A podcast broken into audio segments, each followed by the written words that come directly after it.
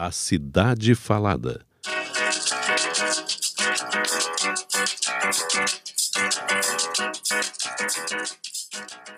O arquiteto e urbanista Vicente de Paula Loureiro é nosso convidado desse podcast.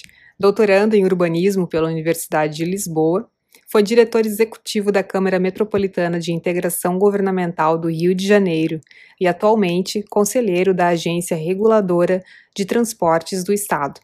Desde 76, atua no setor público com passagem por sete prefeituras de cidades fluminenses e pela terceira vez no governo do estado do Rio de Janeiro. Balcão da Vida. Chama-se balcão uma projeção das edificações sobre o passeio, um pouco maior do que as sacadas e menor que as varandas.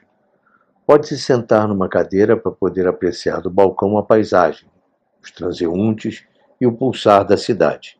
É possível até, em alguns casos, ver a vida passar, debruçado sobre o seu parapeito.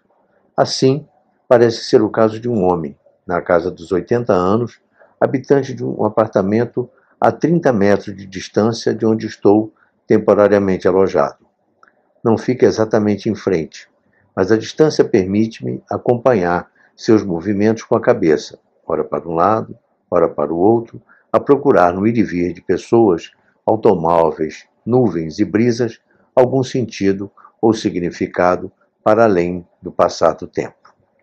Há mais ou menos 20 dias que, ao chegar no meio da tarde e abrir a janela, vejo-o sentado no mesmo lugar, com os braços apoiados no parapeito a contemplar os acontecimentos costumeiros e sem muita graça que costumam passar pelo pedaço de rua, divisor comum de nossos balcões e pontos de vista.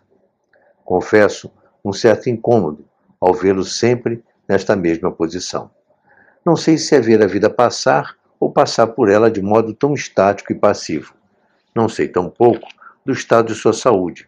Não me parece estar mal, nem sequer imagino o que lhe faz preferir gastar as tardes assim, como um voyeur do tempo.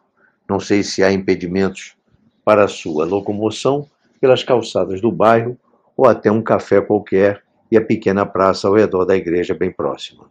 Pergunto-me quantas pessoas assim, solitárias, consomem de modo tão modorrento o tempo que lhe resta de vida, nesta cidade em que me encontro ou em tantas outras.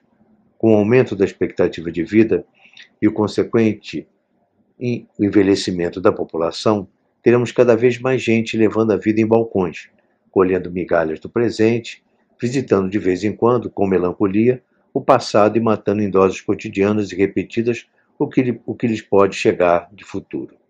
Cuidar do tempo e do viver dos idosos será cada vez mais necessário e presente nas cidades. Políticas públicas deverão ser desenhadas para este emergente desafio. É triste deixar a vida ir embora, debruçado a um infortúnio recorrente, residente no balcão do abandono ou da indiferença, esperando resignado a hora de o tempo parar.